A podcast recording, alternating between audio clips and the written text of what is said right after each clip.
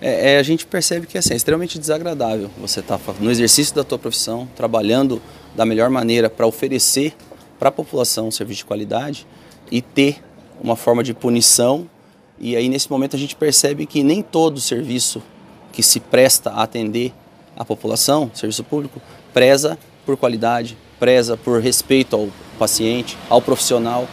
E ter esse reconhecimento da, do conselho de classe, para a gente é importante porque a gente percebe que a gente está fazendo, está no caminho certo, tem que manter essa postura de manter a coisa da forma correta, justamente para que a medicina possa ser feita com qualidade e que a população possa ter um atendimento de qualidade. Olha, eu espero que as empresas que trabalham com terceirização é, tenham entendimento que o profissional médico tem que trabalhar dentro de uma conduta, mantendo uma linha de raciocínio, uma forma coerente e correta, sem desvios, sem sem conflitos de interesse, porque o beneficiado é, o, é a população.